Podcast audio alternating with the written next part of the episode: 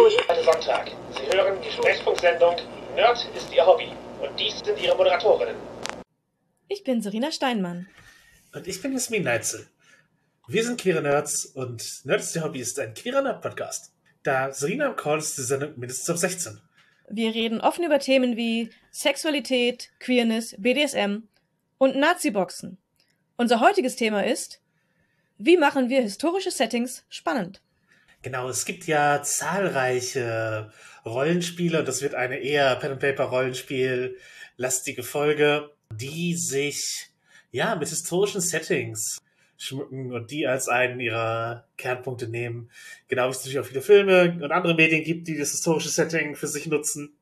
Und ja, wir wollen darüber sprechen, wie wir das eben tatsächlich für uns interessant, spannend machen, wie wir einen Bezug herstellen und das in unserer Praxis verwenden. Und ich spreche dabei als studierte Historikerin und durchaus noch immer Nerd für Geschichte, geschichtliche Themen und äh, eine Person, die eben auch Sachbücher und Quellen zum Thema liest, einfach was sie interessiert.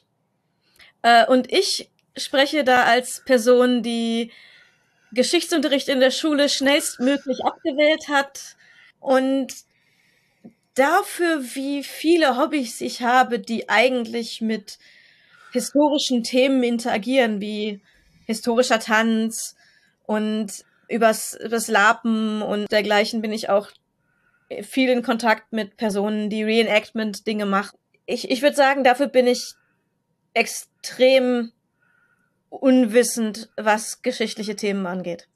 Aber auch absichtlich so? Oder ist es halt einfach etwas, was bei dir auf so einer Kapazitätenebene äh, nicht gut verfängt? Beides so ein bisschen. Also ich merke mir die Sachen oft einfach nicht. Also ich merke mir grobe Zusammenhänge, aber Details entfallen mir einfach wieder, wenn ich nicht, nee, eigentlich egal, ob ich versuche es mir zu merken oder nicht. Und zum Teil ist es aber auch einfach ein, es hat bei mir nie ein allzu großes Interesse aufgebaut.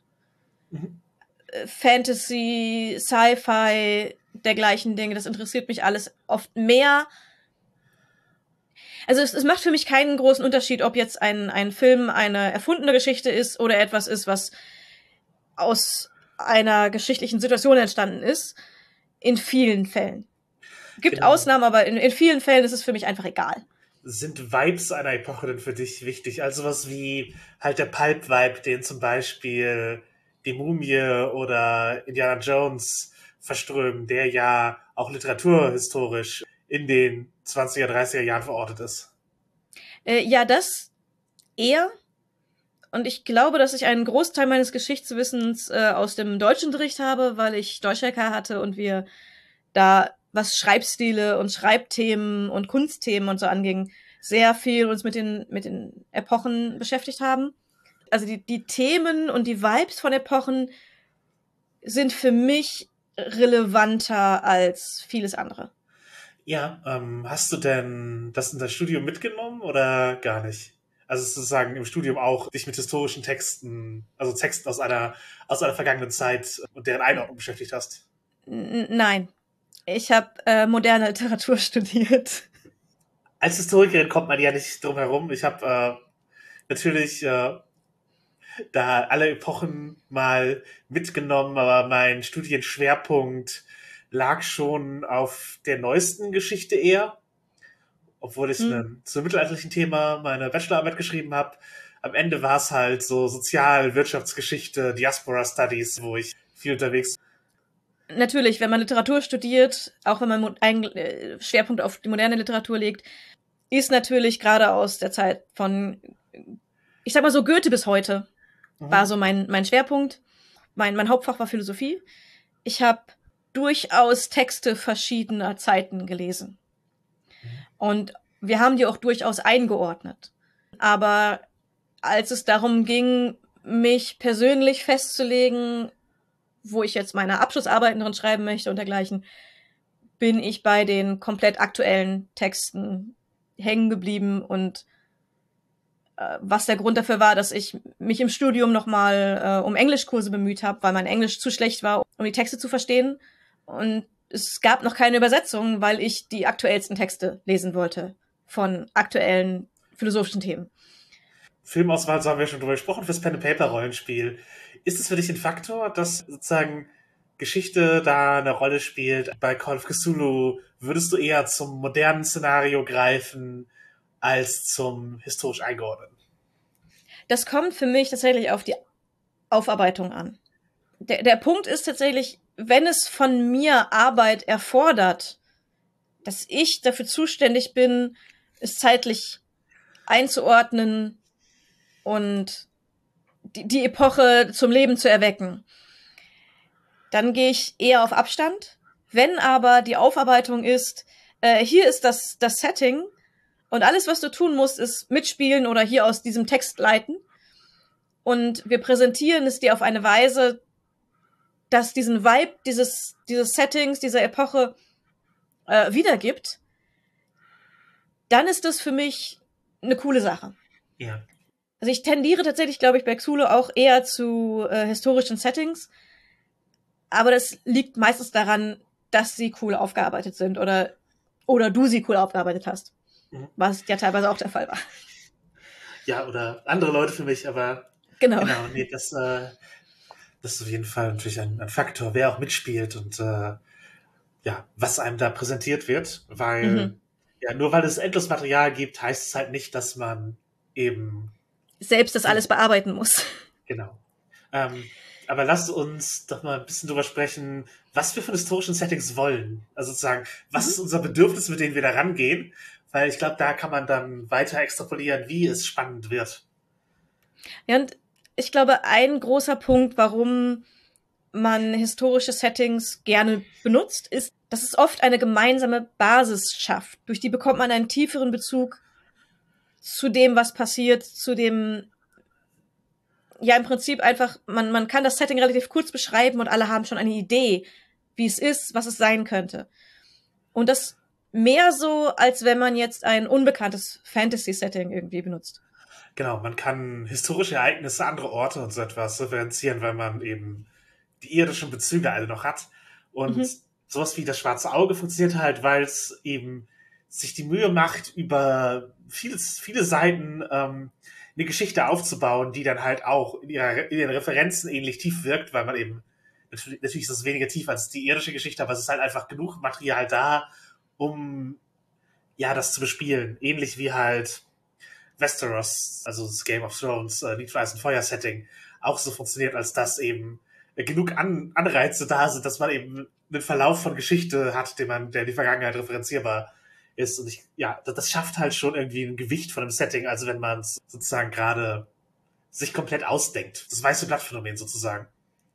Ja, auch einfach, wenn man jetzt auf Conventions schaut, wie Leute sich unterhalten. Bei D&D-Sessions oder Xulu oder dergleichen ist es halt oft ein, eine Person erzählt von ihrem tollen Abenteuer aber, und die andere Person hat halt, kann halt nur zuhören, weil sie selbst keine Referenzpunkte hat. Mhm. Bei das schwarze Auge hast du es dadurch, dass man diese gemeinsame Basis hat, kann man über gleiche Ereignisse wie die verschiedenen Spielenden und Charaktere sie erlebt haben, äh, berichten. Und das gibt eben diese gemeinsame Geschichte her, die für alle festgeschrieben ist und auf die sehr viele zumindest referenzieren können und wo oft Leute Gemeinsamkeiten finden von Dingen, die sie schon im Spiel erlebt haben. Ja, ja, das ist eben wie Metaplot. Inspirationen existieren halt einfach zu, zu historischen Settings. Mhm. Jede Menge. Also ich muss nicht darauf hoffen, dass da ein Quellbuch erscheint. was, was ja bei, gerade bei so Indie-Spielen, ich habe jetzt halt irgendein Spiel, das, wir nehmen jetzt mal Velvet Glove, Mädchengangs in den 70er Jahren. Es ist eine Ashcan, also sozusagen Testversion erschienen, die mittlerweile nicht mehr verfügbar ist. Ich rechne jetzt nicht mit Quellenbüchern dafür. Aber ich habe das halt schon für Settings umgebaut. Ich habe halt zum Beispiel ein Ostpunk-Setting dafür gebaut, wo ich halt einfach so, ja, Punk in der DDR recherchiert habe. Und dafür existieren halt Werke aus der Zeit, eben die Lieder und die Selbstzeugnisse dieser Bewegung, aber auch Werke dieser Zeit spielen, das Rezipieren, sozusagen, dass man halt eben aus einem Film oder so etwas Inspiration schöpfen kann, der einem den Vibe schon aufbereitet vermittelt und dann natürlich eben einfach Geschichtswissenschaft, also dass halt Leute darüber geschrieben haben oder Kulturwissenschaft, was halt für so Punkbewegung und das, das heißt, ich hatte halt einfach Material, das ich, das ich lesen konnte wie ein Quellenbuch, ohne halt jetzt in Ostdeutschland in den 70er Jahren oder den frühen 80ern aufgewachsen zu sein, hatte ich eben dennoch Bezüge, die ich herstellen konnte und so spezifisch, wie ich es eben wahrscheinlich sonst nur in den ganz großen Rollenspielen finde, wo man eben zu einem zu so einem einzelnen Punkt ein eigenes Quellenmaterial findet, in der Tiefe wie, dass man irgendwann sagt, ja, ich habe genug recherchiert, jetzt weiß ich Bescheid und kann spielen. Mhm. Und ich würde halt sagen, dass diese Tiefe, wie viel man braucht, auch sehr variabel ist. Das ist, glaube ich, ein, ein Vor- und ein Nachteil. Ja. Aber es gibt halt einfach Ideen und Konzepte und Vibes, die in bestimmten Zeitaltern, Zeitaltern verwurzelt sind, die man damit verbindet und wo eben Inspiration und Ideen sehr schnell aufkommen können und einen sehr schnell packen können und dann in die Recherche führen. Genau, mein Bedürfnis an einem historischen Setting ist halt auch, dass es eingebettet ist in irgendeinem interessanten Moment. Mhm. Also nicht nur, ja, das sind die 20er Jahre, weil da ist das Buch entstanden, sondern das sind die 20er Jahre und wir nutzen dieses Setting, weil. Und hier ist die direkte Bezüge zu. Entweder halt im Werk, wir haben jetzt halt schon Lovecraft, den muss man nicht immer so feiern, aber halt, da haben wir schon öfter erwähnt, das ist halt so, da ist ein direkter Bezug zum Werk aus der Zeit. Oder halt eben Werke, die in der Zeit spielen. Kann man halt, ich kann jetzt halt sagen, ich möchte eben so, was weiß ich, Babylon Berlin rezipieren und irgendwie die unmittel das unmittelbare Ende der 20er Jahre Weltwirtschaftskrise mir gönnen.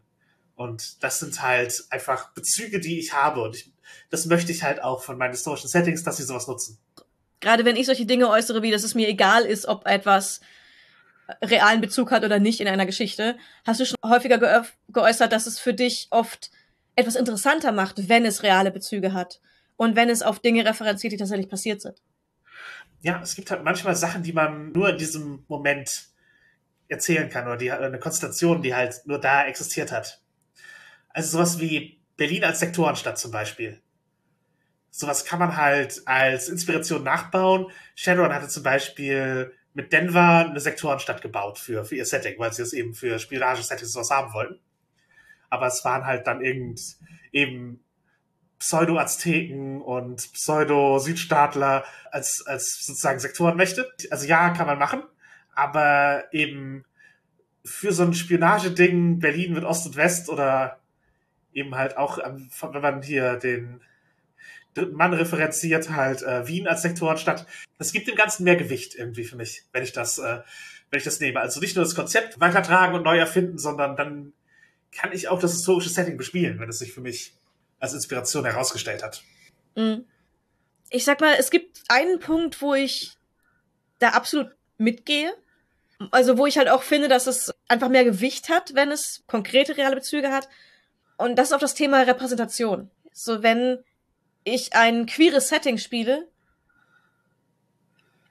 hat es einfach noch mal mehr, wenn ich weiß, dass dieses historische queere Setting tatsächlich existiert hat.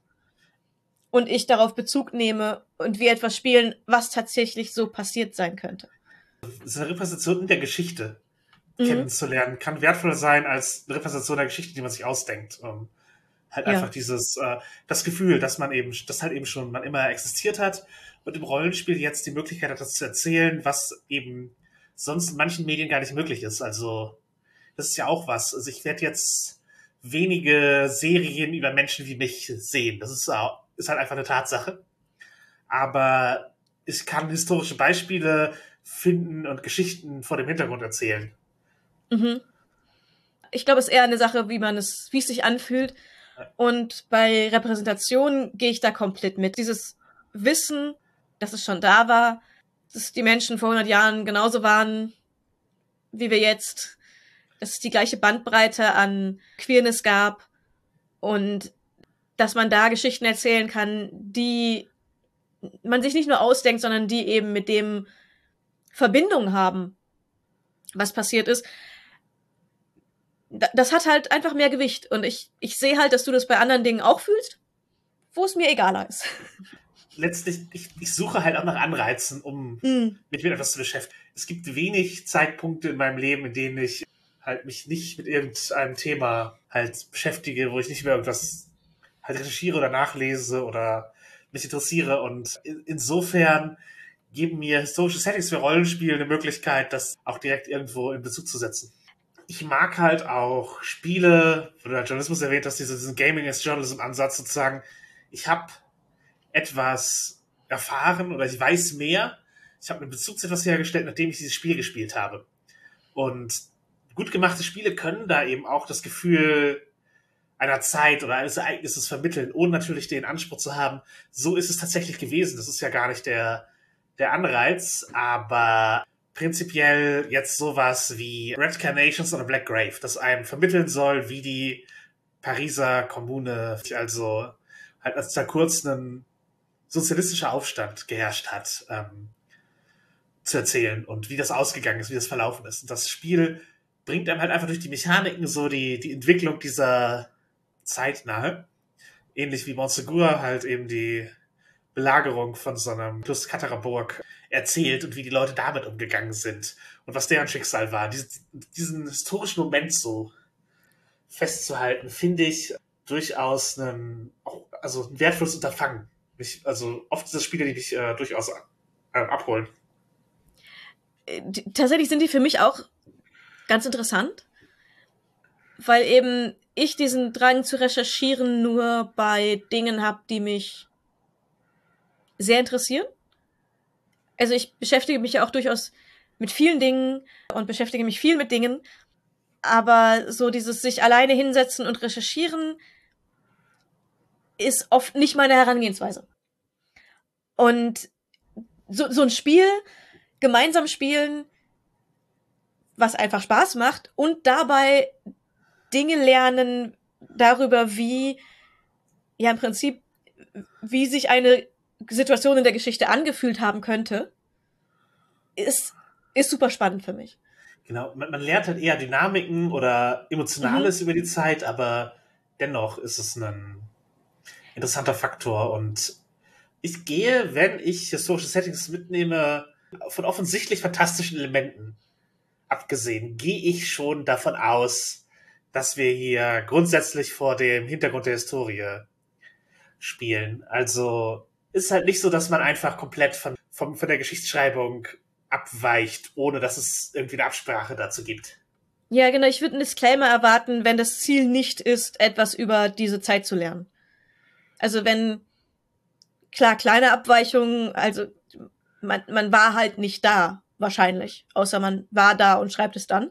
Ja. Aber in den meisten Fällen hat die Person darüber recherchiert und möglichst viele Quellen benutzt, die das schreibt, aber kann selbst ja nur schätzen, wie es gewesen sein könnte und wie man das umsetzen kann, damit es sich so anfühlt.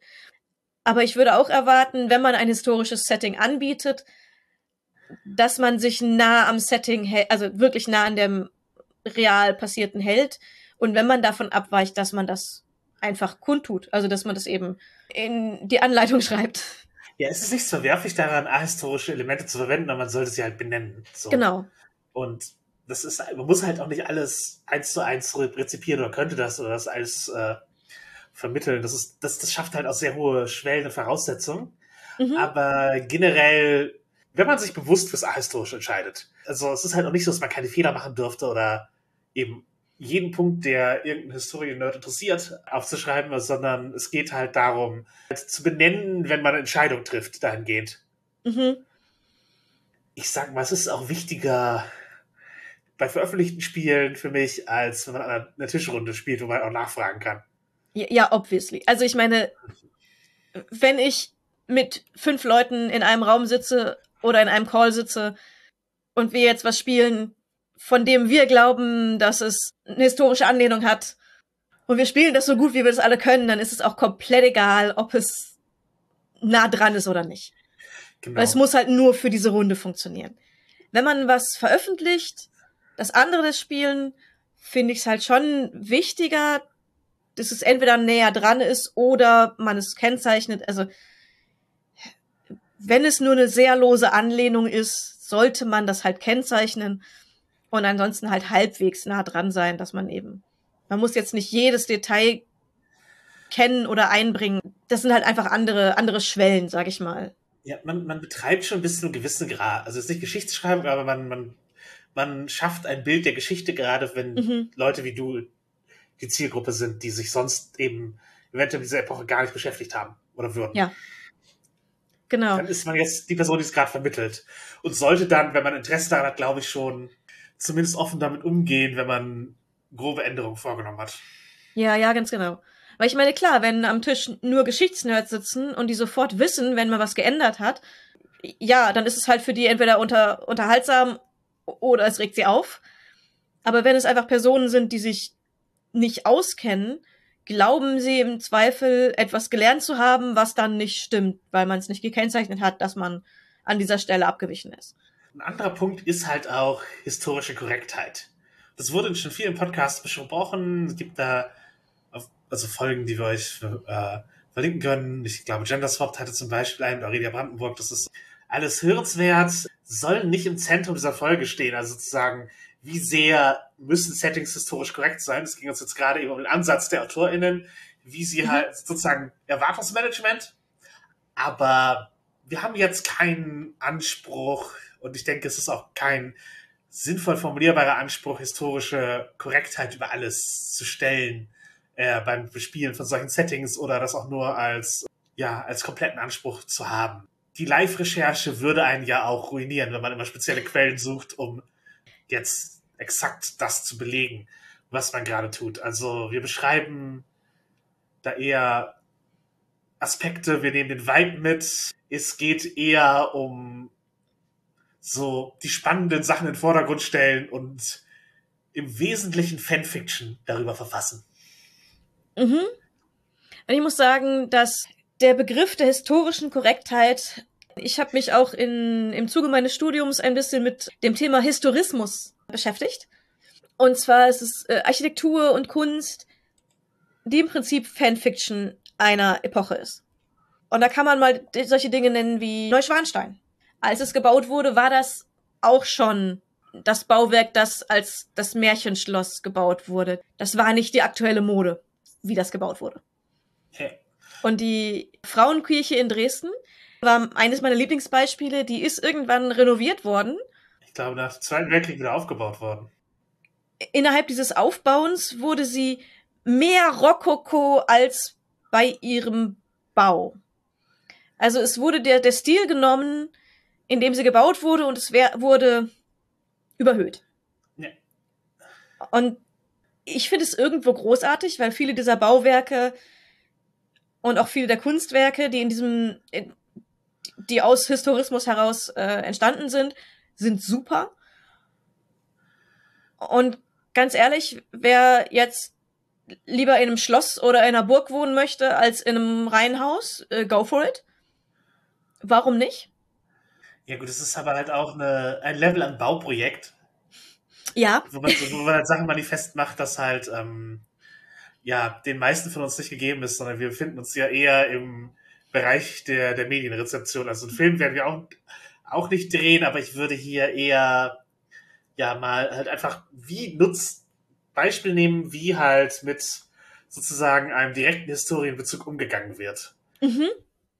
Da würde ich als erstes einmal zum Beispiel Ritter aus Leidenschaft nennen. Das ist halt ein Film, der ganz offensichtlich ein paar Momente aufgreift aus der Geschichte.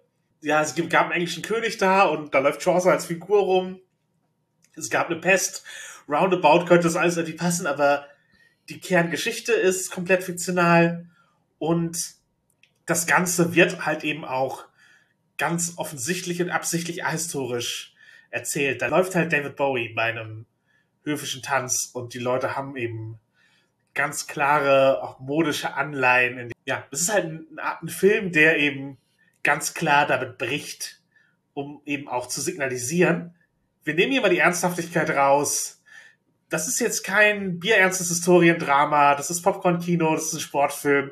Habt Spaß damit und erlaubt euch das äh, auch einfach so zu genießen. Es muss nicht irgendwie alles mit der mit dem Spielett gespielt werden. Und mich hat das, als ich den gesehen habe, sehr überzeugt, weil es eben genau das, die Ernsthaftigkeit rausgenommen hat und mir ganz klar gesagt hat, das hier ist jetzt nicht faktisch so passiert. Also es hat mich an die Hand genommen und gesagt, so, okay, und wir haben jetzt Spaß mit diesem Setting. Genau, und du darfst mit, mit uns Spaß haben mit dem Setting. Genau. Und weil es das ungewöhnlich ist für historische Settings oft, Mhm. ist es halt ganz cool, so Kunstgriffe zu verwenden, weil ich, wenn man jetzt halt einen unterhaltsamen Sportfilm guckt, für Leute, die, die ein Interesse an dem Sport haben, ist halt oft klar, diese Saison ist nie so passiert und so verlaufen. Also, wenn es halt kein Film ist, der eben ein Historienfilm ist. Also Moneyball erzählt schon die Geschichte einer Saison, die tatsächlich passiert ist.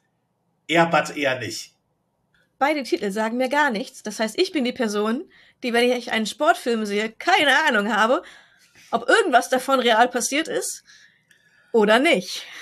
Bei Moneyball geht es darum, dass eine Baseballmannschaft, die Oakland A's, einen Statistiker einstellen und äh, rausrechnen, wie sie sozusagen ähm, mit minimalem Geld ein besseres Ergebnis auf dem Platz gewinnen und damit die Scouting-Methoden verändern. Und bei Airbud geht es darum, dass er Hund Basketball spielt. Hm. Ja, vielleicht hätte ich eher den zweiten Film geguckt. Wobei, weiß ich nicht. Es gibt keine Regel, dass ein Hund nicht Basketball spielen darf. Ja, eben, man, man kann eben ein Setting bewusst brechen und äh, die, damit auch die Suspension of Disbelief wieder auf ein anderes Level heben. So im Sinne Mhm. von, ja, ich weiß, dass es nicht historisch ist, aber ich bin bereit, im Rahmen des Settings anzunehmen, welche Geschichte ihr mir hier erzählt. Ja. Und man muss dann halt nicht immer wieder hinterfragen, aber man kann eben auch ähm, historische Bezüge ganz bewusst auch außerhalb des Historienfilms, zum Beispiel in der Literaturverfilmung. Ja, und damit kommen wir zum Beispiel Nummer zwei, der Film Emma von 2020, der mich auf eine ganz andere Weise begeistert hat. Genau, Jane Austen-Verfilmung. Und Mhm. zwar relativ werktreu.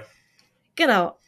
Es ist ein Roman aus der Zeit genommen worden, der sehr nah am Roman verfilmt wurde. Und mit nah am Roman meine ich auch die Garderobe, die Ausstattung, die Settings, die Frisuren, alles.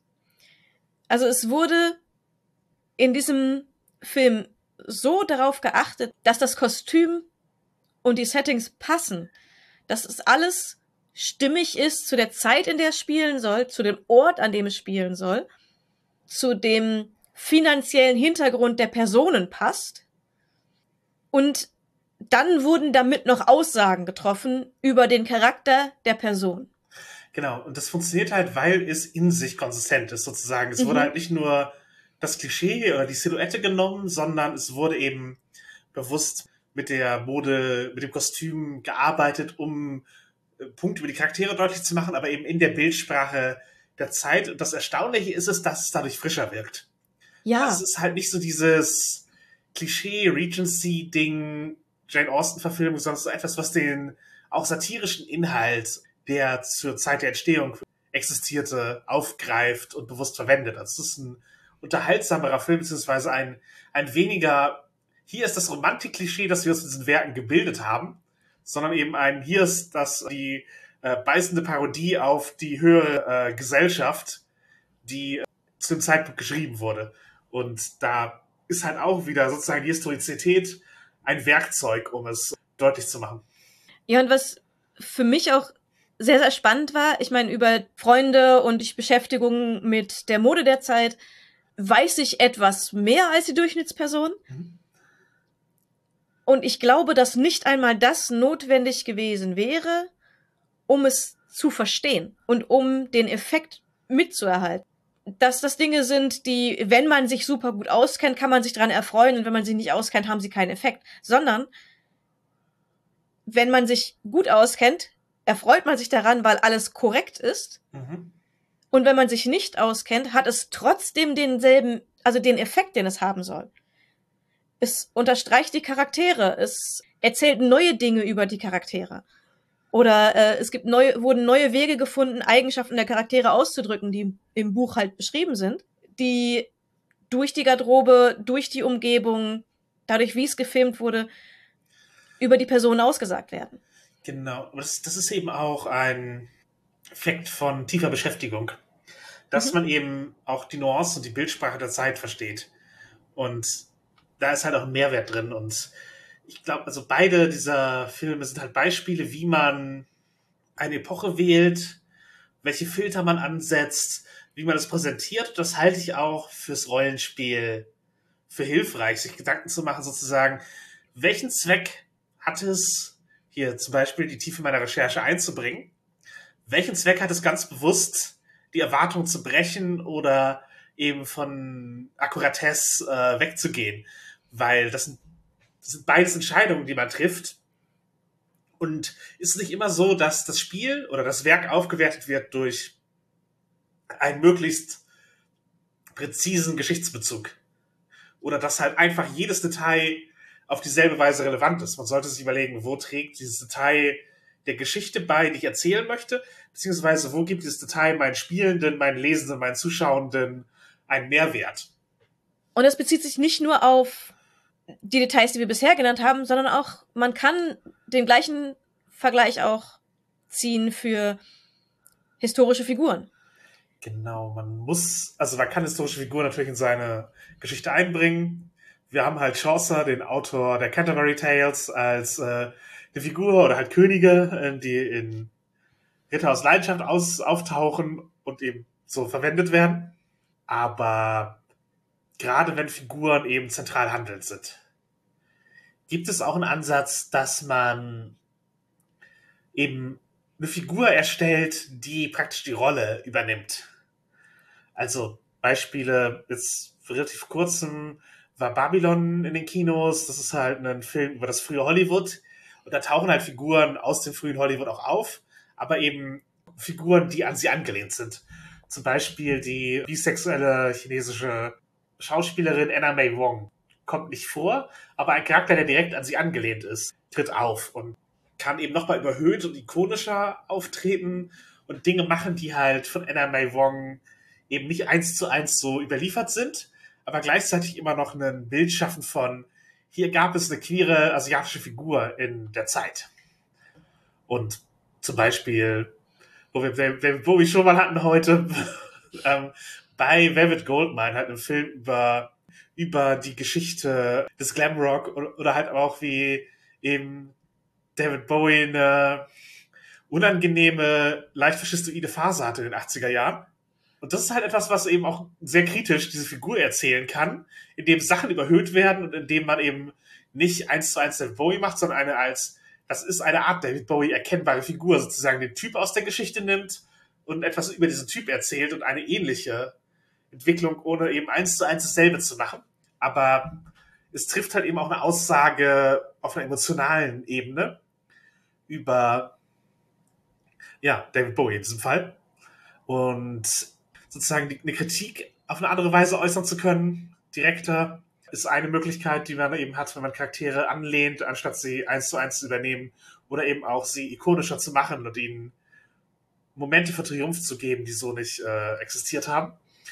Und ich glaube, für Rollenspielende ist es auch einfacher, gerade wenn es die Spielercharaktere sind, eine angelehnte Figur zu nehmen, anstatt eins zu eins eine Figur zu spielen. Ja, es nimmt vor allem auch einfach den Druck aus der Recherche, aber auch aus der Präsentation raus. Denn wenn ich jetzt einen ganz bestimmten Charakter aus der Geschichte spielen möchte oder soll, habe ich ja doch den Anspruch, dass man zumindest erkennt, wer es sein soll und am besten auch noch denkt, ja, das wird passend. Denn wenn man den Anspruch nicht hat, braucht man auch nicht diese Figur spielen aber das setzt einen halt unter Druck. Und man muss Mühe reinsetzen, Recherchearbeit und ja, sich, sich darauf einlassen können, diesen Charakter auf eine Weise zu spielen, dass das funktioniert. Wenn man Symbolcharaktere verwendet, ist es halt viel, viel einfacher. Dann freut man sich ebenso, wenn erkannt wird, auf wen man sich bezieht. Ohne dass man den Anspruch hat, dass es sich passend anfühlt ohne dass alle zustimmen müssen am Tisch, dass das passt. Weil man eben, weil man eben abweichen kann, weil der Charakter nur ein Symbol ist und man einfach den Vibe der Person, das Gefühl, das man von dieser Person hat, verwenden kann, ohne auf Details achten zu müssen.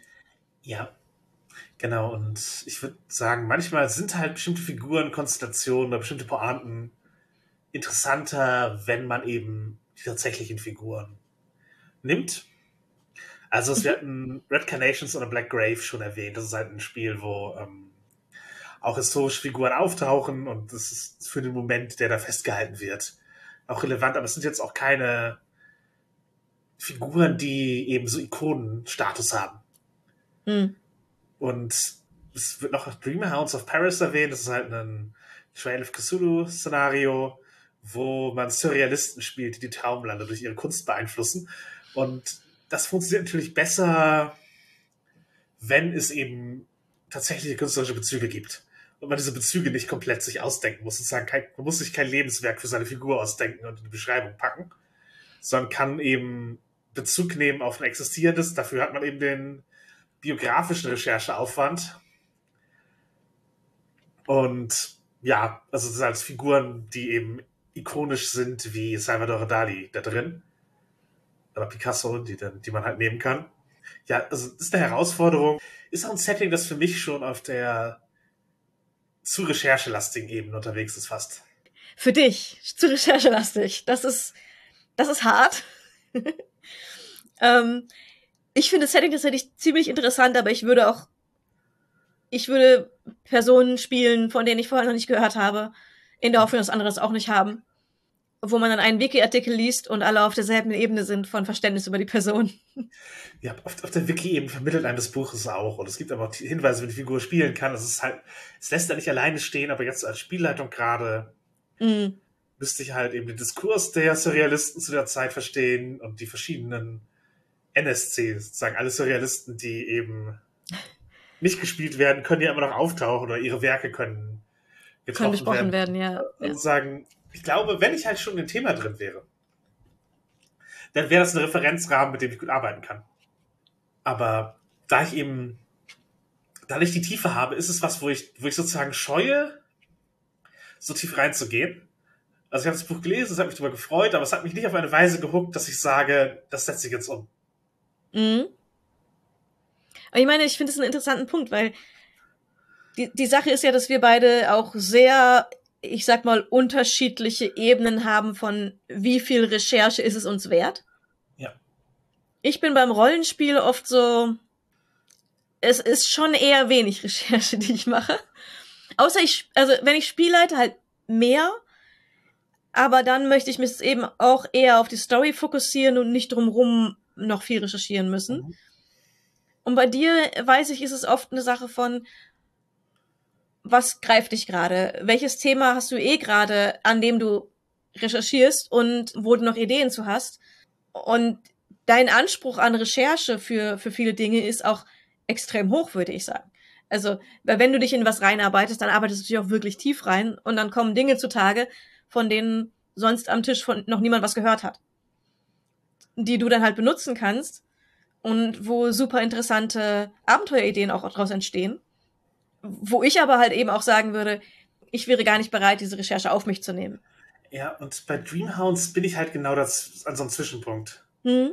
Zwischen, ich weiß, dass es da viel gibt, aber ich habe das Buch gelesen, habe nicht alle Referenzen verstanden. Ich müsste mich eben sozusagen kunsthistorisch in dieses Werk reinarbeiten, um das mhm. ähm, als Spielleiter gut darstellen zu können also als Spielerin bestimmt eine Figur würde ich machen, aber eben dieses äh, ja. sozusagen, wenn ich es mir als Spielleitung vorstelle, weil zum einen weiß ich ja nicht, wo ist der Bezug von Surrealismus zu meinem Mitspielen, sozusagen.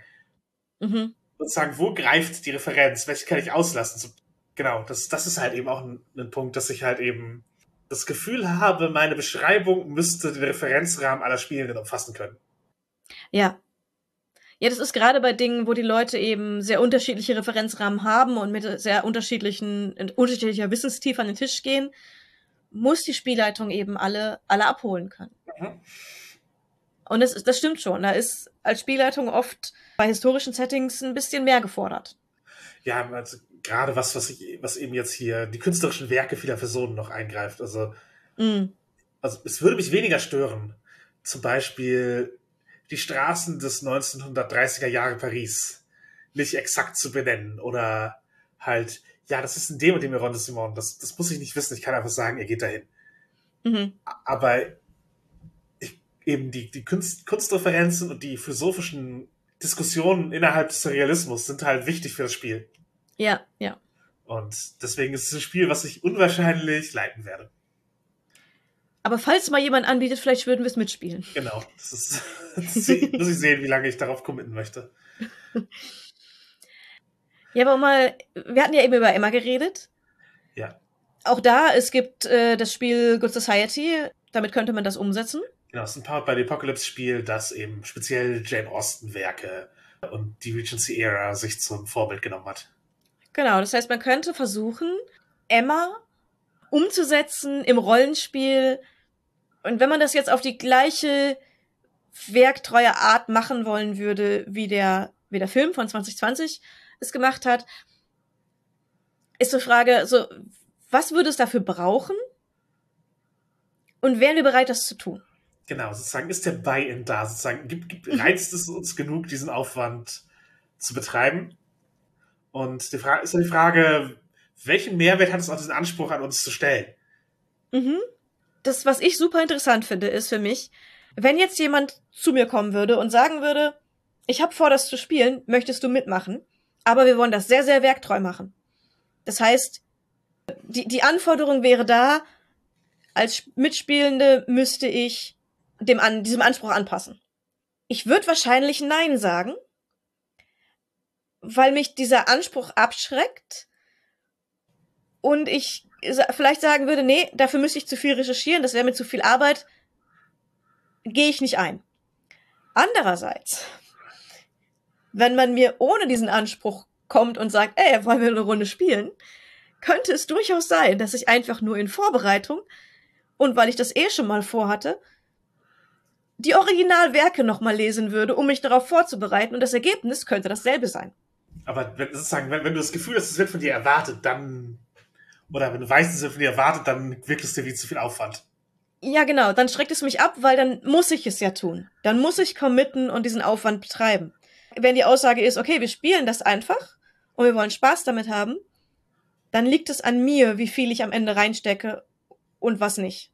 Und es kann zu exakt demselben Ergebnis führen, aber das kommt dann auch darauf an, wie viel Energie ich gerade habe, wie viel Zeit ich gerade habe, ob ich das Geld überhaupt mir die Sachen zu, auf die Schnelle zu besorgen. All das. Ich glaube aber auch, dass bei einem Rollenspiel auch irgendwie nicht alles on point wissen muss.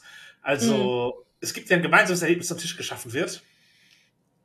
Und da können alle ihre Expertise einbringen. Hängt natürlich auch immer davon ab, was für ein Spiel das ist. Also, es gibt welche, die mehr Buy-in fordern als andere. Und ich bin auch dafür, damit ehrlich umzugehen. Mhm. Also man sagt, du musst das gelesen haben oder du musst dich mit beschäftigen.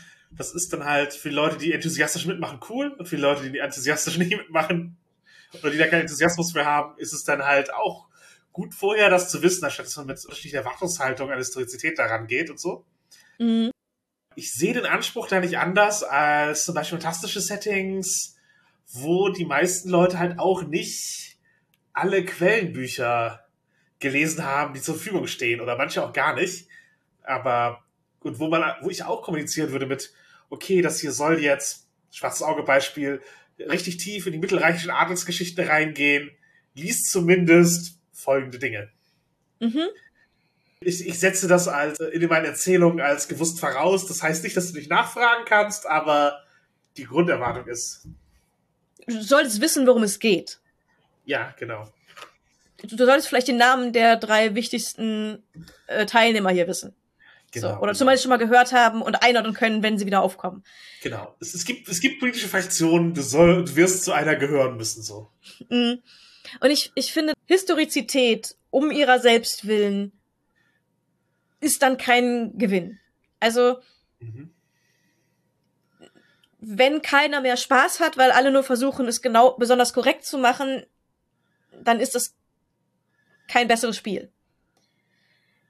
Wenn sich das zufällig ergibt, ist es super. Aber ich finde, die, die Anforderungen sollten einfach ähnlich sein wie beim Fantasy-Spiel. Und beim Fantasy-Setting erwarte ich allgemein, dass alle grob wissen, was sie für ihren Charakter brauchen. Wenn die Personen vor allem mit einem Charakter an den Tisch kommen, den sie selbst gebaut haben, den sie selbst ausgesucht haben, dann sollten die wissen, wo dieser Charakter herkommt, welchen Einfluss das auf ihren Charakter hatte und was ihr Charakter tun kann. Und das ist halt, glaube ich, eine ziemlich geteilte Erwartung bei den meisten Spielen.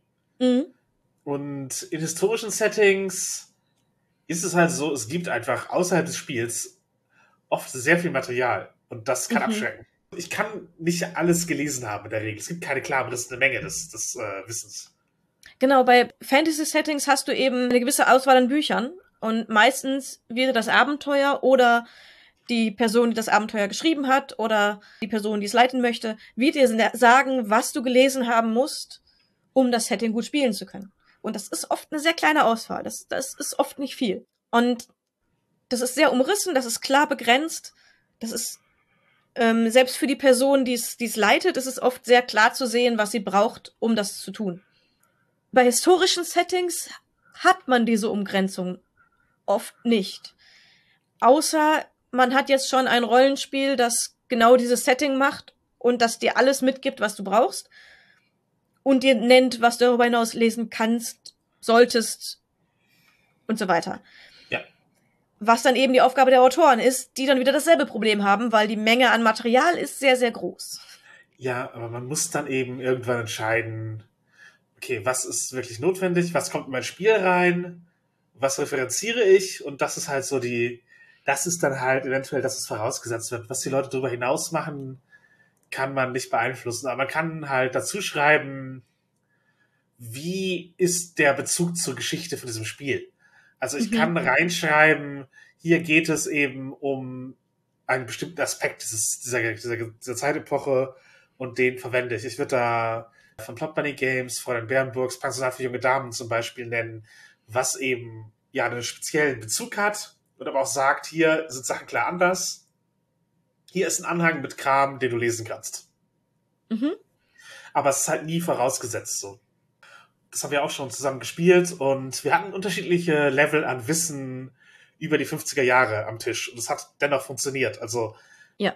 du hattest zum Beispiel eine Tochter aus reichem Hause gespielt, die, wo, wo halt äh, du dich entschieden hast, dass deine Eltern bzw. dein Vater eben in der Automobilbranche ist. Mhm. Und dann zu halten Aston Martin als ein britisches Auto zu nennen, war halt einfach ein Faktor, den, der, der ein bisschen, der halt ein Detail reingegeben hat. Aber es hätte auch funktioniert, ohne zu wissen, dass es diese britische Automarke gibt. Mhm. Und genauso gab es halt Kunstreferenzen. Da wäre halt auch, ohne einen Stil oder eine Referenz zu benennen, möglich gewesen, weiter zu spielen. Es war halt Wissen, das am Tisch vorhanden war und reingebracht wurde, aber es hätte halt auch komplett ohne funktioniert. Genau, und äh, es, es gab halt auch Personen am Tisch, die sich damit nicht auskannten und wir haben dann kurz ein, zwei Kunstwerke recherchiert und denen gezeigt, wie die grob aussahen, damit die eine Vorstellung hatten, um was es geht. Ja. Was halt, wenn man einen Wissensunterschied am Tisch hat, eine Möglichkeit ist, dass man eben kurz sagt, okay, mein Charakter soll sich für das und das interessieren und damit ihr wisst, worum es geht, so und so sieht's aus, hier ist ein Bild. Genau. Oder hier ist der Song, äh, hier ist ihr Lieblingssong. Ich spiele den kurz an, damit ihr wisst, was das für ein, was das für ein Gefühl ist, was, wie sich das anhört. Mhm. Was ja auch relativ problemlos ist, wenn sich, solange sich eine Person gut genug auskommt, wo wir bei dem Punkt sind, dass eben im Rollenspiel die, die verschiedenen Expertisen eben zusammenkommen. Ich meine, wenn sich niemand auskennt, dann kann man sich halt einfach was aus den Fingern saugen, weil es egal ist. Und wenn sich Leute am Tisch auskennen, dann können die halt was einbringen und es bringt oft auch andere auf, auf weitere Ideen. Und wenn sie nicht sicher sind, können sie nachfragen, was es für Optionen gab.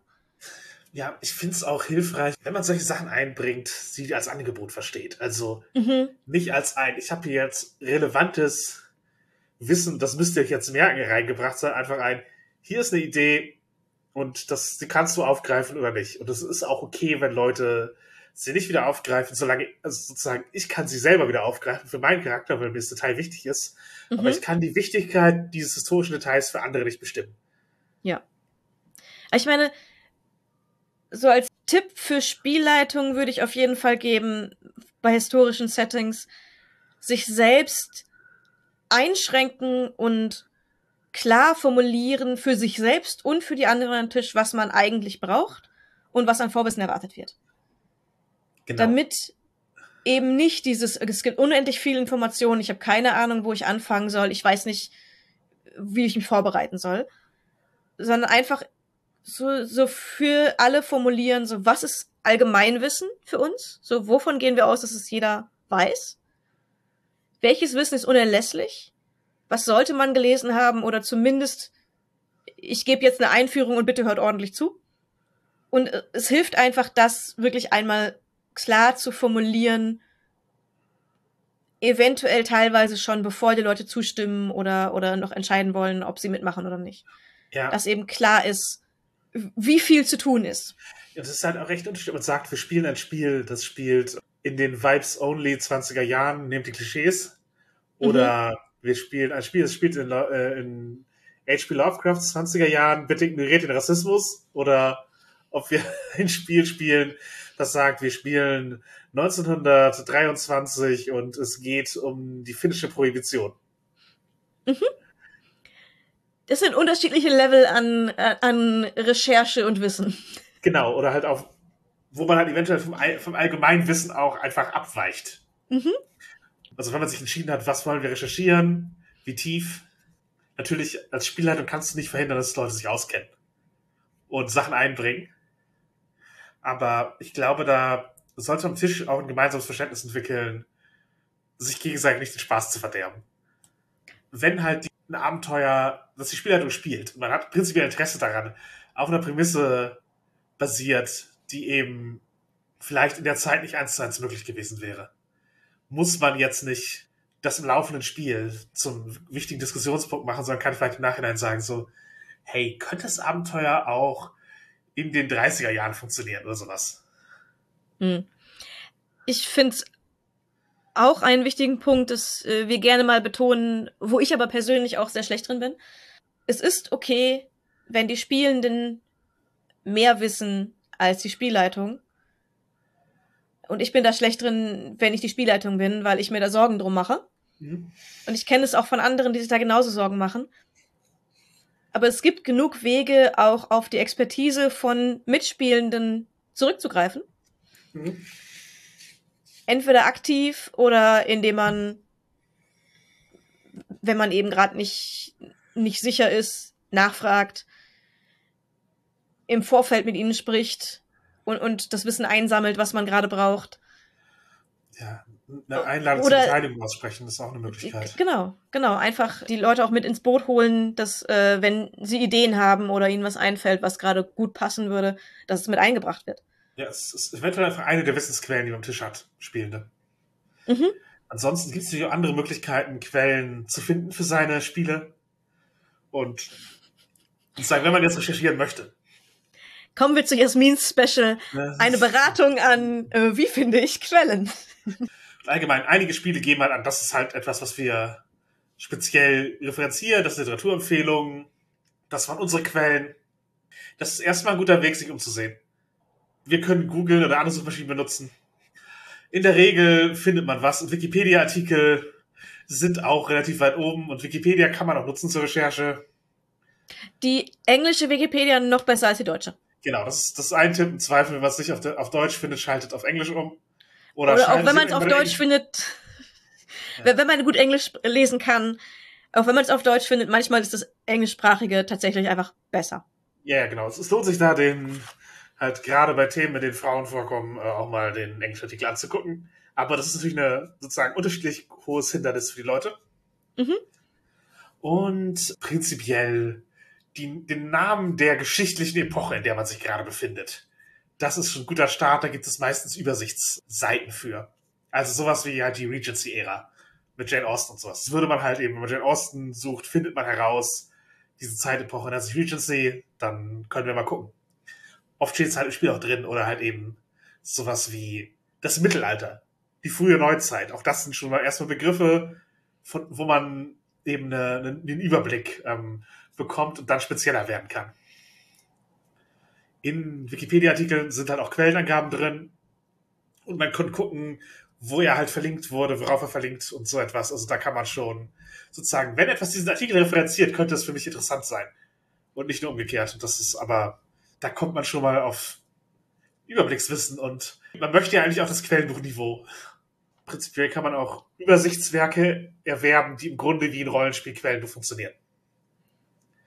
Es gab sogar halt für GURPS sehr viele historische Quellenbücher, die ungefähr diese Prämisse hatten. Das war halt vor Zeiten, wo das Internet zur Recherche leicht zur Verfügung stand und die haben da noch einen größeren Mehrwert gehabt. Aber zum Beispiel könnte man sich auch sowas wie Geo-Epoche kaufen. Halt irgendwie so ein, hier haben Leute, ist tatsächlich zu einem Überblick gesammelt. Es ist nicht nur und halt eben auch keine Angst davor, lehrwissenschaftliche Sachen zu nehmen. Es geht halt darum, dass du einen Überblick bekommst.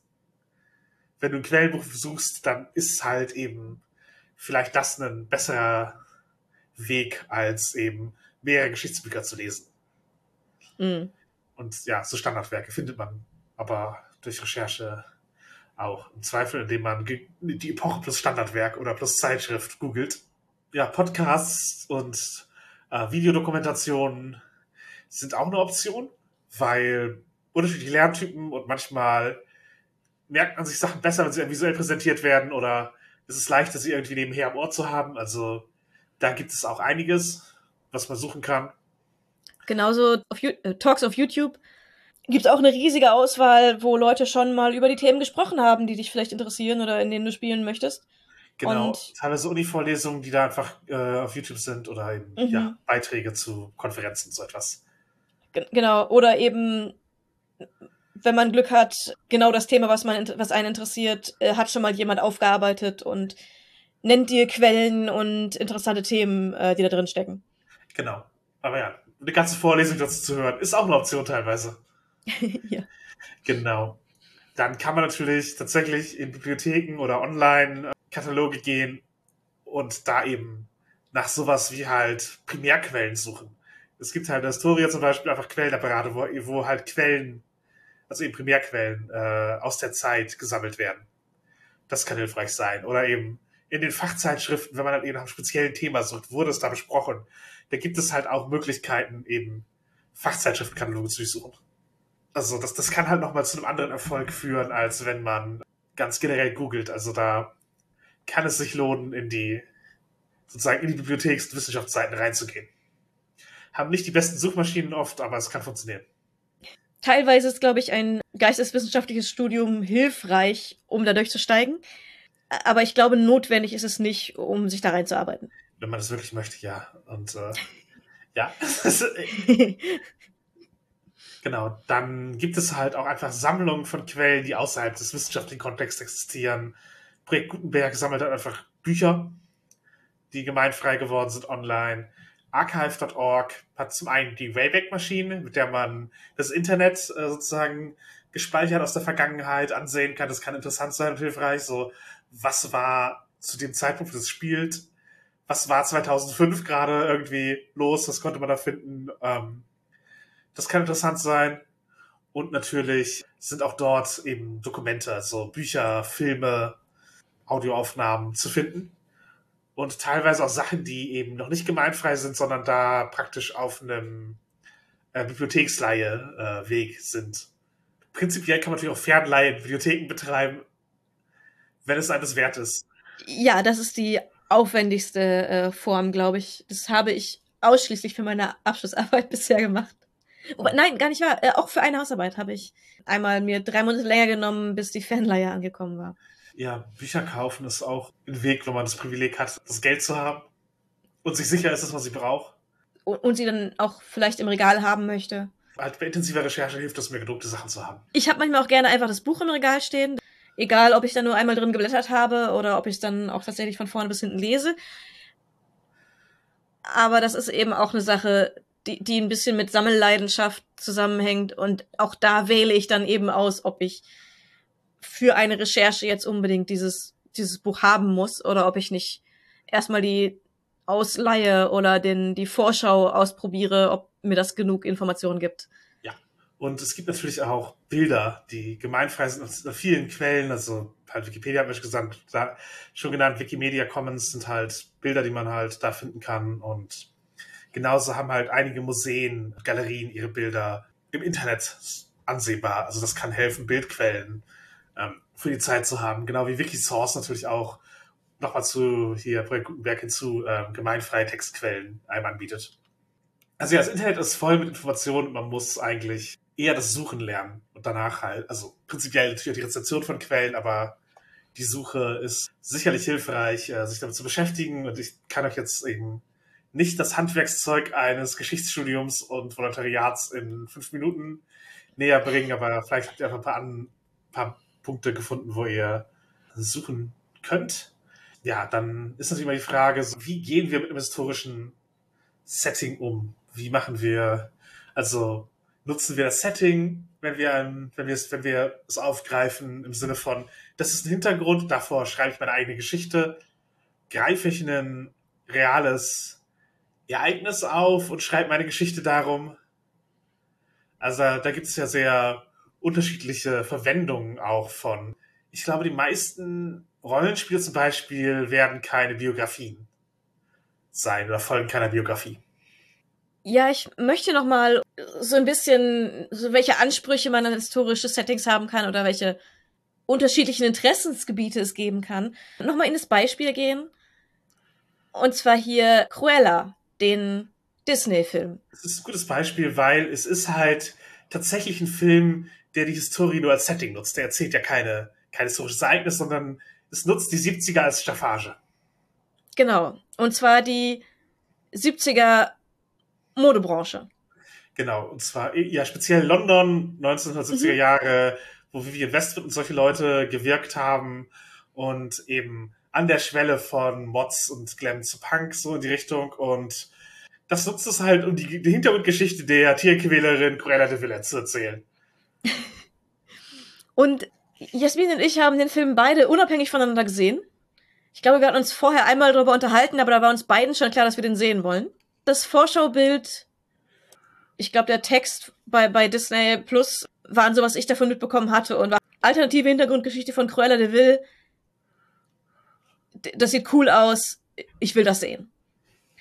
Und, und dich hat was ganz anderes angesprochen. Ja, also prinzipiell Emma Stone möchte ich erstmal würdigen und das Ding hat halt eine Oscar-Nominierung bekommen fürs Kostüm, was halt auch für, nach meinem Dafürhalten gerechtfertigt war, weil es eben dieses, dieses Zeitding nutzt, es nutzt Kostüm, um Geschichte zu erzählen und macht coole Sachen damit. Nachdem ich es gesehen habe, war mein Eindruck, ich hätte lieber eine Serie über eine Fehde von Modedesignerin in den 70er Jahren gesehen, als diesen Tie-In mit Hunden und Disney und am Ende ist sie eine Tierquälerin. Das äh, hätte ich alles nicht gebraucht, sondern das ist halt ein Film, wo ich das gedacht habe, eigentlich verschwenden sie die Prämisse hier für einen Charakter, der sich nur in eine Richtung entwickeln kann. Und ja. Ja, für mich war es ein, mich hat es komplett abgeholt, auf die Weise, wie es war. Und ich mag den Film sehr.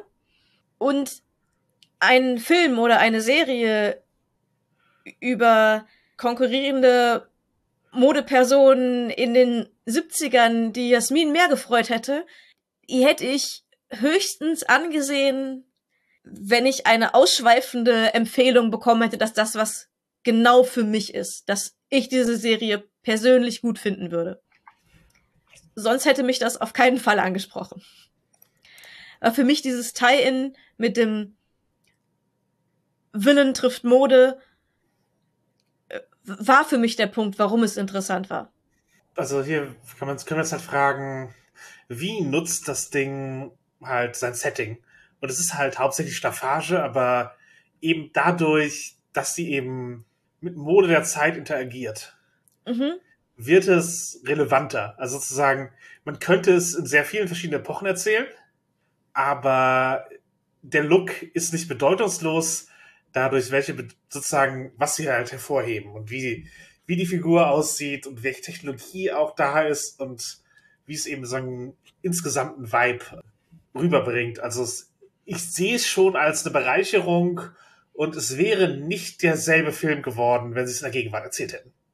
Ja, auf jeden Fall. Also die, die Zeitperiode, die Optik, die Mode und das Setting sind einfach Dinge, die zur Spannung des Films und zur, wie packend die Story ist, die sind unerlässlich dafür. Also es ist auf jeden Fall eine Aufwertung des Films, wie es inszeniert wurde. Ja, aber ich glaube, dass halt für die Modebranche in Wirklichkeit ist Tierquälerei kein notwendiger Faktor, um Figuren als Bösewicht äh, erscheinen zu lassen. Man muss sich nur Coco Chanel ansehen. Die ist immer noch ein schlechterer Mensch als Cruella de Vil. Also einfach mal gucken, wie Coco Chanel sich so mit den Nazis äh, verhalten hat während der französischen Besatzung. Oder auch welche Freunde sie davor hatte. Oder wie sie mit Streikenden umgegangen Also, also sozusagen, es gäbe Vorbilder, die man, die man verwenden könnte, die halt nicht, sie hat einen Hund getreten. Das ist das, das kleinste Übel. Andererseits muss man auch sagen, dass die Modebranche und Tierquälerei an vielen Stellen auch einfach Hand in Hand geht. Ja, ja, aber es und ist halt da auch, auch andere. Hunde. Nee, es sind meist nicht Hunde, aber ähm, es gibt da durchaus Themen, die auch besprechenswert in einem Film wären. Genau.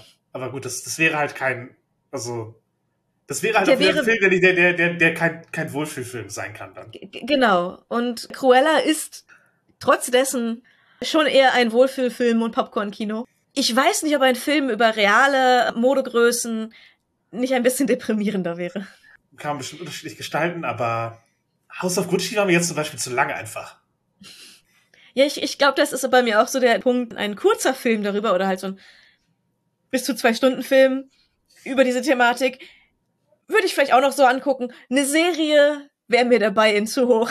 Da bräuchte ich dann wirklich die Empfehlung. Wobei halt ja, das 70er-Jahre-Setting, die Modebranche der Zeit, also das ist schon, das sind schon spannende Themen. Ja, aber es ist halt auch einfach ein Weg, eine Geschichte interessant zu machen. Genau. Also das historische Setting kann ein Weg sein, sich zu überlegen, wie, wie wirkt das interessant, was ich hier gerade erzähle. In welchem Kontext ist die Story am besten aufgehoben? Aber man kann halt auch ein historisches Setting nehmen, um dann alternative Geschichte zu erzählen. Ja. Wir haben vorhin schon drüber gesprochen, dass es oft gut wäre, dafür einen Disclaimer zu haben. Also, dass man eben Bescheid weiß und nicht am Ende verunsichert ist. Ja, es, es gibt manche Filme, bei denen halt es der Punkt ist, die Überraschung. Mhm. Also Spoiler für Glorious Bastards für die nächsten Minuten. Das ist halt ein Film, der eben anfängt wie so ein Zweiter Weltkriegsfilm, aber diese Fantasie weitererzählt von, was kann man halt tun, bis zu dem Punkt, dass am Ende Hitler getötet wird. Genau, und. Also von den Protagonisten getötet wird, nicht durch Selbstmord. Genau, und dadurch, dass eigentlich jeder weiß, wie Hitler gestorben ist, ist es in dem Film dann auch klar, dass es an dieser Stelle nicht mehr historisch ist. Selbst für sehr unkundige Menschen. Genau, das, das macht halt einen Punkt so von, okay, der Film erlaubt uns der Umgang mit historischen Settings als was Narratives, mit dem man einfach eben tatsächlich als Setting oder als Hintergrund, von, mit dem ich eine Geschichte erzähle. Nicht nur vor, sondern mit dem ich eine Geschichte erzähle. Erlaubt eben auch solche Dinge zu tun. Und das mhm. kann bis zu einem gewissen Grad befreiend sein, so, aber für ein Rollenspiel-Setting, wo eben die narrative Kontrolle in den Händen vieler Spielender liegt, muss man eben auch wirklich überlegen, wie viele Freiheiten habe ich da? Also zu sagen, also symbolisch wäre die Frage, wenn man das äh, jetzt auf eine Session Zero Diskussion, also bevor man anfängt loszuspielen, runterbrechen würde, kann ich Hitler töten? Das ist halt so die, die eine Frage, die man, die man stellen kann für das Setting. Und dann ist halt die sozusagen die ästhetische Frage, will ich Hitler töten können? Und im Film funktioniert es. Auch wenn es, wenn man den Film zum ersten Mal sieht, sehr überraschend ist. Aber funktioniert es auch im Rollenspiel. Und da kommt es einfach darauf an, wie man als Gruppe daran geht. Und das, da kann dann äh, bei demselben Spiel, bei verschiedenen Gruppen, die Antworten können da sehr auseinandergehen. Ja, und gerade wenn man es als so einen großen Höhepunkt aufbaut, dann ja, muss es halt auch etwas sein, was eben als etwas, was sich am Ende auszahlt, wahrgenommen wird. Es ist nicht so einfach, ein Spieler würfelt auf Hitler töten und hat einen guten Wurf, dann ist es, dann ist es halt gelungen, sondern es muss halt irgendwie einen, einen Punkt haben, warum man es macht. Und mein erster Instinkt für Rollenspiel ist erstmal nicht tief in die Alt History, also sozusagen in die alternative Geschichtserzählung reinzugehen oder wenn, das eher als die Prämisse zu nehmen. Also sozusagen, wir spielen in einer geschichtlichen Epoche, aber. Dann halt das Aber. Oft ist das plus Magie. Die, nicht die Charaktere tragen innerhalb des Spiels hinein, was jetzt anders ist an der Geschichte, sondern es gab vorher ein Ereignis oder es andere Dinge in der Welt, die es in der Realität nicht gibt. wie zum Beispiel Magie, was ja auch bei Urban Fantasy sehr, sehr viel ist, spielt in der Realität, aber es gibt eben irgendeine Art von Monster oder Magie oder dergleichen. Genau, Rasputin war ein Werwolf. Genau. Und das finde ich leichter, weil man halt sich sehr einfach darauf einigen kann, ob man das so tun möchte. Ja. Wenn man selbst die Änderung hineinträgt, ist jede Entscheidung, die man trifft, im Prinzip Diskussionssache, ob die Gruppe damit einverstanden ist. Ja, welche Auswirkungen hat das jetzt? Mhm. Also man kann natürlich auch ein Spiel gestalten, wo exakt das der Punkt ist. So, wie möchten Art History schreiben, was und was wäre, wenn Dinge machen. Ich würde nicht als Default davon ausgehen, dass das der Reiz in einem historischen Setting ist. Aber ja, was ist der Reiz in historischen Settings? Wie spielen wir sie so, dass sie für uns spannend sind? So prinzipiell. Wie macht man ein historisches Setting für dich spannend? Also ich bin tendenziell, das trifft jetzt nicht nur historische Settings, aber auch sehr schnell zu begeistern durch einen guten Pitch. Und das heißt für mich, also einmal, ich bin oft die Person, die nicht super viel Arbeit irgendwo reinsteckt. Im, also im Vornherein. Ich bin dann zu den Spielabenden da, ich bin auch vorbereitet und ich gucke auch zwischendurch auf meinen Charakter und steiger den, wenn es, wenn es Zeit ist und dergleichen. Aber ich bin nicht die Person, die vorher seitenlang Hintergrundgeschichte schreibt, sich die Namen für die zwölf Geschwister ausdenkt und ja, einfach sich wochenlang schon mit, mit dem Charakter oder dem Setting oder sonst irgendwas be damit beschäftigt. Ich, ich bin halt eher im Game bin ich dabei. Und ein guter Pitch für mich ist, wenn Setting und Regeln und Story ineinander greifen und sich gegenseitig interessanter machen. Das heißt, für ein historisches Setting ist es, dieses historische Setting muss für mich die Story bereichern und mit den Regeln gut zusammenpassen, damit ich sage, okay, ja, das will ich spielen und ich möchte es in diesem historischen Setting spielen und eventuell arbeite ich mich ein bisschen in dieses Setting ein, damit ich das besser umsetzen kann. Wie ist es bei dir? Ja, also prinzipiell, ich habe schon erzählt, ich habe Freude an Recherche und die muss sich halt irgendwie lohnen. Mhm. Also entweder ist es in sich interessant für mich oder die Kombination ist eigentlich das Spiel bereichert. Das andere wäre, dass es ein Setting ist, das so aufbereitet ist, dass man es direkt spielen kann, einem was Interessantes vermittelt. Und für mhm. mich relevant ist oft auch, ist dieses Setting etwas, bietet es mir etwas, was ich nur hier erleben kann? Oder Charaktere, die ich nur so erzählen kann. Übrigens glaube ich auch ein Grund, warum manche King-Geschichten in der Geschichte, also in der Vergangenheit erzählt werden, weil manche Fantasien sozusagen greifbarer wirken in der Vergangenheit oder einen anderen Vibe bekommen. Also ja. diese ähm, von Piraten entführt und eigentlich will ich es nicht, aber es ist dann doch irgendwie sexy Geschichten. Haben zwar einen Ursprung in der Zeit, als es äh, Piraterie noch real und existierend gab, dass es die Leute potenziell hätte betreffen können. Aber eigentlich ist es halt eine Fantasie und das ist halt auch eine, die heute eher in der Vergangenheit erzählt würde, als ja, gegenwärtig sowas. Also, wie ist es 365 Tage auf Netflix mit so einer Entführungsgeschichte? Ja, das haben Leute gesehen, aber es ist halt für viele auch irgendwie, fühlt es sich eine Spur zu nahe an, so. Mhm. Als übler Verbrecher-Typ. Und ich glaube, dass halt manche dann historisches Setting nochmal ähm, den Grad des Abstands bietet, der es eben glaubhaft macht. Ja, der es eben zu einer Fantasie macht, wo man genug Abstand hat, dass es wieder sexy oder interessant sein kann. Wenn es zu nah ist, ist es teilweise zu erschreckend. Ja, oder es ist halt auch den Aufwand nicht wert. also, obwohl, es gibt da Leute, die sich tief reinnörden, eine Alt-History-Geschichte zu erzählen, die letztlich darauf hinausläuft, wie wir haben 1950er Jahre Haushalt mit Handys oder wir haben Körperstrafen in Schulen, aber in diesem Land in der Gegenwart. Und ähm, ja, für manche ist dann halt so, ich erzähle es der Vergangenheit, der, also wenn sie gesellschaftliche Normen wollen, der leichtere Weg, um ihren, ihren Kink da anzudocken, wenn sie eben diese sozusagen institutionelle Sachen halt erotisieren wollen. Mhm. Gerade wenn Dinge in der Vergangenheit einfach stattgefunden haben, die man nutzen kann für sein Kink, ist es halt auch einfacher, das zu tun.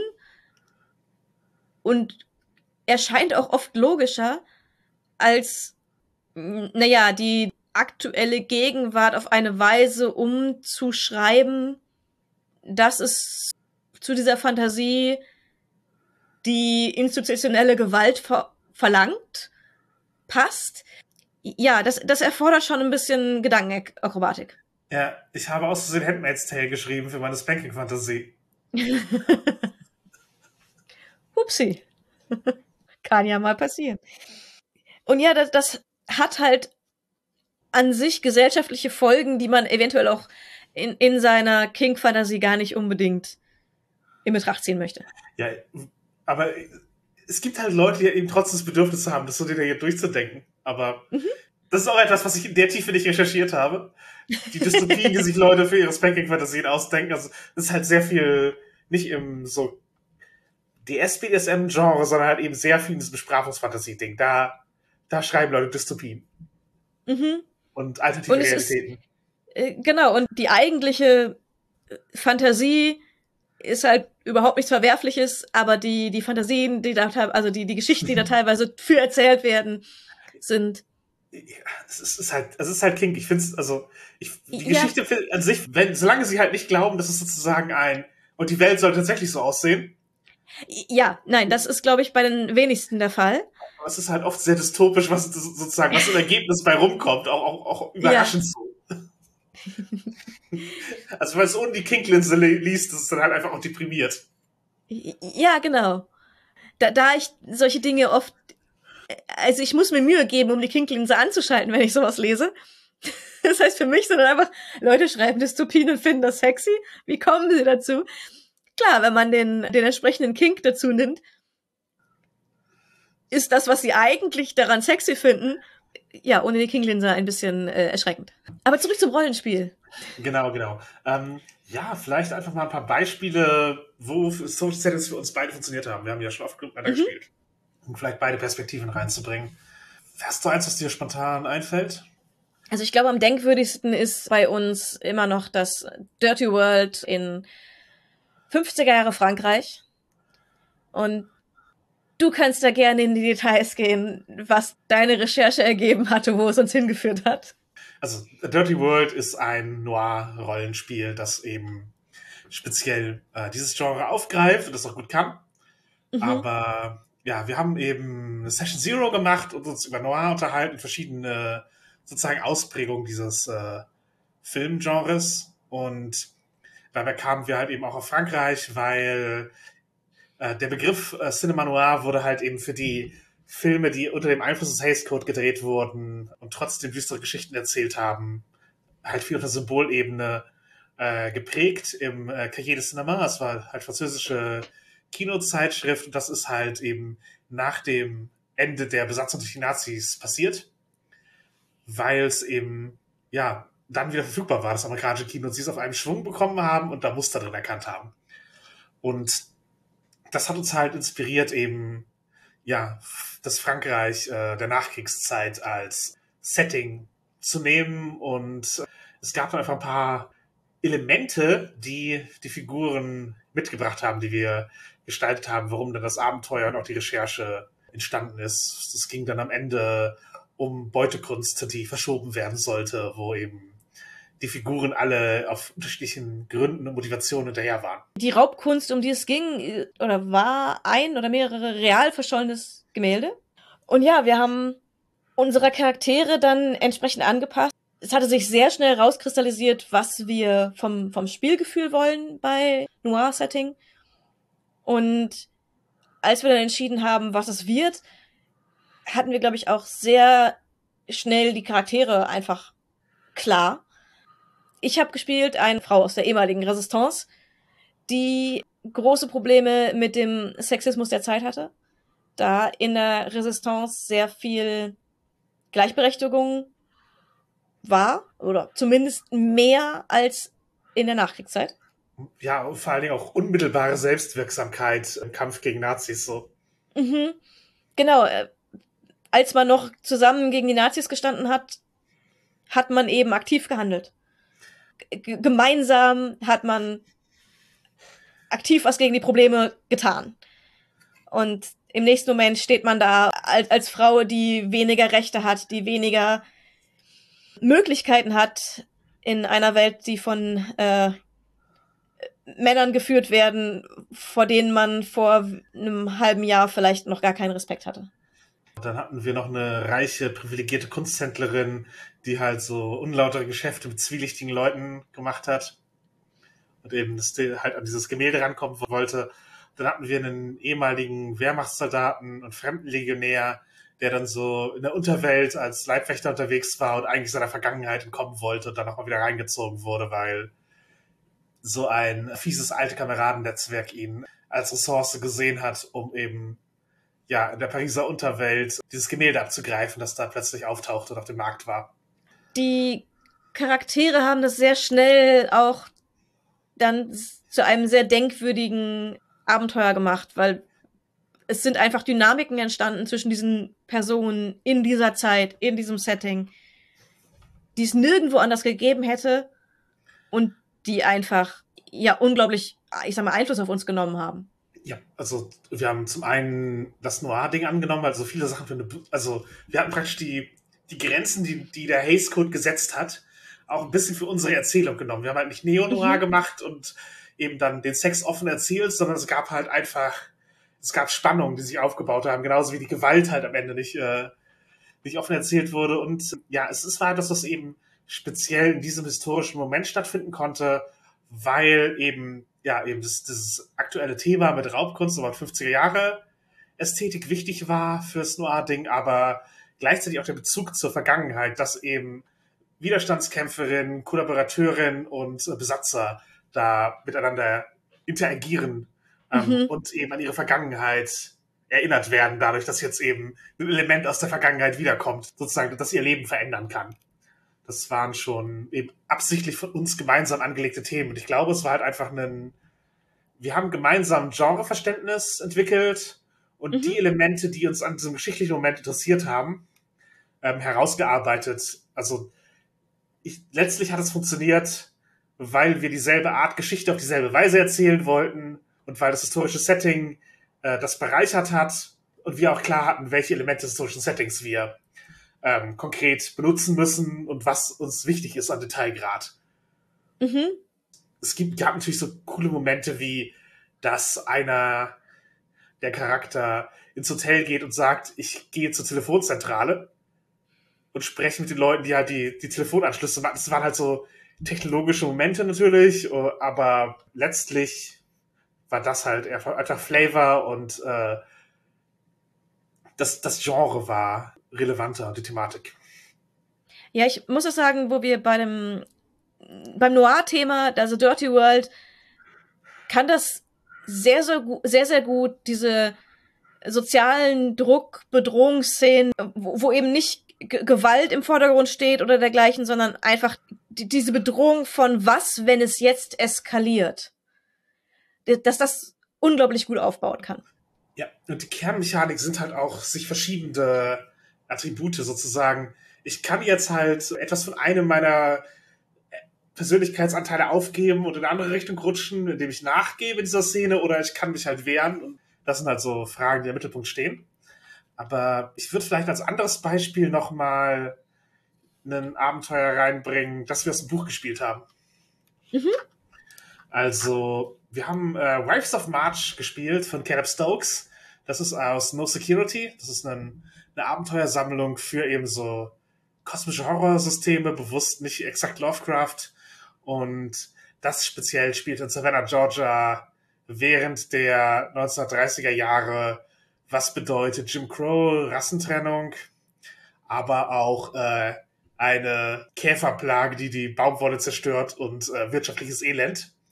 Und dann halt mit so einer Revival-Kirche, die finstere Geheimnisse hat. Und es war einfach ein gut aufbereitetes historisches Szenario, das mir exakt die Punkte vermittelt hat, die es will. Und auch den Umgang mit den problematischen Aspekten, des Settings, wie im Rassismus, sowohl den von Lovecraft als auch der im historischen Setting dort, was halt auch durchaus eins der Kernthemen war. Es ist halt ein Szenario, das davon ausgeht, dass einige der Charaktere äh, schwarz sind und eben auch in ihren Kreisen ermitteln. Rassismus ist bis zu einem gewissen Grad der Horror in diesem Szenario und Eugenik, Ding, wo man sich eben mit den Inhaltswarnungen beschäftigen sollte, die es einem aber mitgibt. Das ist ein Szenario, das einen vorbereitet, mit einem schweren Thema umzugehen und halt Tipps gibt, wie eben, du musst nicht Rassismus reproduzieren, sondern du kannst einfach sagen, der Charakter beleidigt dich rassistisch, der NSC. Dann ist es, das dann, der, das Moment für die Handlung ist auch da, wenn es halt gerade wichtig ist. Und ansonsten kann man es halt spürbar machen, ohne eben sich selber das Mindset von Rassismus reinzudenken und das für sich zu begründen. Ich habe in dem Abenteuer eine schwarze Frau gespielt und wir haben halt vorher auch darüber gesprochen, was das hier bedeutet, ob wir das tun wollen und haben uns mit dem Buch beschäftigt. Aber es gibt eben auch Anleitungen, wie man als nicht von Rassismen betroffene Spielerin damit umgehen sollte und wie man beschreiben kann. Und ich fand, dass das Spiel es einem leicht gemacht hat, sich da hineinzufühlen und das auf eine Weise zu spielen, die gleichzeitig cool ist und das Mysterium gut aufnimmt, aber auch verständnisvoll ist in einer gewisser Weise. Und das Ganze war sehr empathiestiftend. Also es hat einem ein bisschen die Sorge genommen, da als privilegierte Person auf etwas ja herabzublicken und, und so ein ja mit so mit so einem Zeigefinger so so war das, sondern es hat einen ein bisschen an die Hand genommen, das auf eine Weise zu tun, dass man eben ja Empathie und Verständnis daraus gewonnen hat, während man gleichzeitig ein Horrorspiel gespielt hat. Das Setting wird halt auch aus marginalisierter Perspektive erzählt. Also mhm. es ist halt von vornherein so, dass eben ähm, die Zeitumstände als was Bedrückendes dargestellt werden und eben ganz klar eingeordnet wird, wo die Charaktere sich eben befinden, aber eben, dass es halt auch ihre Perspektive ist und sie haben halt nicht die Gewalt vollends auf ihrer Seite, wenn wie Polizistinnen zum Beispiel, sondern müssen auf ihre eigene Weise da damit umgehen mhm. und den Horror eben auch dann auf sich allein gestellt oder mit einer Gesellschaft, die ihnen eher Steine in den Weg legt, ähm, konfrontieren. Ja. Und ja, das ist ein einfach ein Szenario, das einem was Komplexes auf eine Weise vermittelt, dass man es eben noch äh, für zwei, drei Abende spielen kann, ohne sich super tief in alles, was jetzt die Zeitepoche angeht, reinlesen zu müssen. Die wichtigen Dinge vermittelt es eben. Also sowohl die Informationen für Setting und für die Zeitgeschichte, als auch eben ja die Vibes und vor allen Dingen die Machtdynamiken, mit denen äh, da umgegangen wird. Das fand ich eben gut umgesetzt. Äh. Also wer jetzt Harlem Unbound mochte, dem kann ich Neo Security zum Beispiel, kann mhm. ich auch ans Herz legen. Sorry. Was, was auch ein ganz kurzes, aber denkwürdiges Ereignis war, wir hatten ja schon von Velvet Glove erzählt, wo man eben eine Frauengang in den 70ern spielt. Und wir hatten, glaube ich, grob ausgesucht, wo wir spielen wollten, was wir machen wollten, um dann festzustellen, bei einer kurzen Recherche, dass an diesem Ort, in dieser Zeit, die wir schon ausgesucht hatten, David Bowie ein Konzert in einer Rollschuh-Disco gegeben hat. Dann war uns sofort klar, dieses Ereignis wird der Kern sein, um den wir unseren, unser Abenteuer hier aufbauen. Wir wären nie auf die Idee gekommen, das, das sonst zu tun weil es uns zu Klischee erschienen wäre.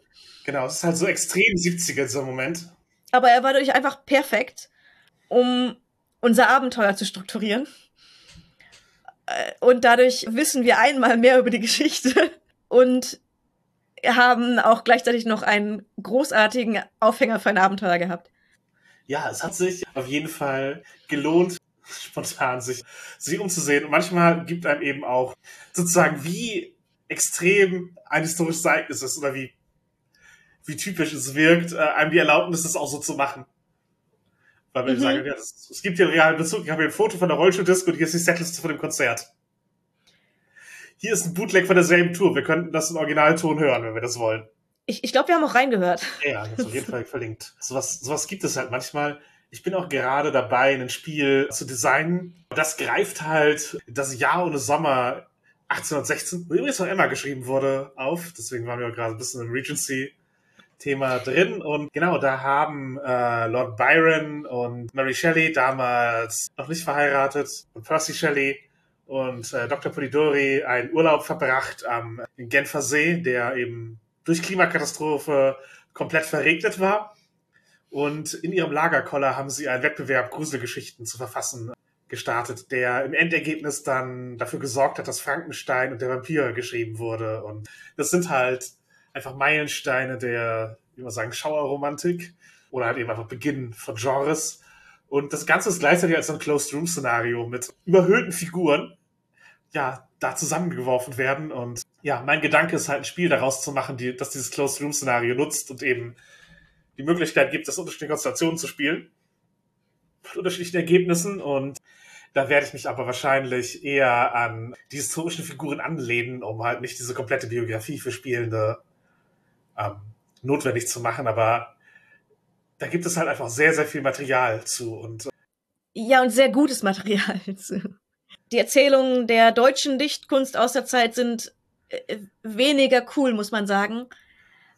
Die neigten da, glaube ich, eher zu Deprimiertheit, ja, weiß als ich nicht. daraus etwas Positives machen. Ich habe einige Sachen gelesen. Ich habe, das waren durchaus Dinge, die Ja. ich aus meinem Studium mitgenommen habe. Das war ein ein Jahr, in dem interessante Gemälde gezeichnet wurden, Mhm. aber wenig gute Dichtkunst entstand. Das, Goethe hatte schlechte Laune. Ja, Und ähm, Heinrich Heine war noch jung und hat gerade Hexerei gelernt, um Mädchen zu beeindrucken, die die Tochter eines Henkers war. Was auch eine gute Geschichte ist. Ja. Aber die Sachen von den Leuten aus der Zeit waren echt, sind echt nicht die Highlights. man, man merkt halt, dass halt, dass, dass Heinrich Heine halt auch einfach so ein Goss war. Also den, die Traumbilder sind ja halt, also 1816, 1817 so. Ja, ja. Also exakt Aber- seine, seine, seine Gothic-Jugend, wo er eben ein Mädchen beeindrucken wollte. Wer kennt es nicht? Genau. Und äh, solche Sachen, solche Figuren sollen dann da äh, auftauchen. Aber ich erzähle mehr darüber, wenn ich mehr weiß und mehr gemacht habe. Bisher ist es nur eine Idee mit ein bisschen Recherche, glaube ich. Ich habe äh, ein paar Strukturen aufgeschrieben mittlerweile, aber genau. Ansonsten noch ein paar weitere Honorable Mentions. Fräulein Bernburg hatten wir bereits. Da haben wir auch eine ganze Folge drüber, wo eben wir mit der Autorin und Verlegerin Andrea darüber sprechen, wie das Ganze auch in die 1950er Jahre eingebettet wird. Also da könnt ihr an einem anderen Spiel das mal als längeres Beispiel bei einer ganzen Folge mitbekommen. Ansonsten Midnight at the Oasis möchte ich nochmal erwähnen.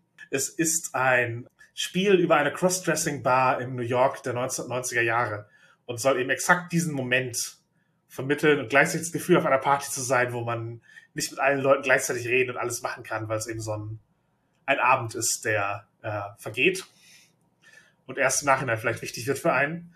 Und ja, es ist einfach ein gut designtes Spiel über eine spezielle sozi- soziale Dynamik und einen speziellen Zeitpunkt. Und ich habe es dieses Jahr gerade wieder gespielt und war wieder komplett eingenommen davon, wie gut das Spiel ist. Dann möchte ich nicht zuletzt noch einmal Eleanor erwähnen. Da geht es um den Hof von Eleonore von Aquitanien.